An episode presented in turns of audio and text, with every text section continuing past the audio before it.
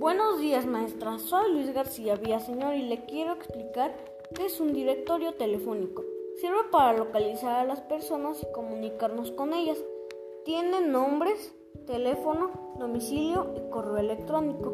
Los nombres están ordenados alfabéticamente. Puedo hacer un directorio con los nombres de mis familiares, pidiéndoles su nombre, teléfono, dirección y correo electrónico. Los ordenaré por orden alfabético. Muchas gracias, maestra.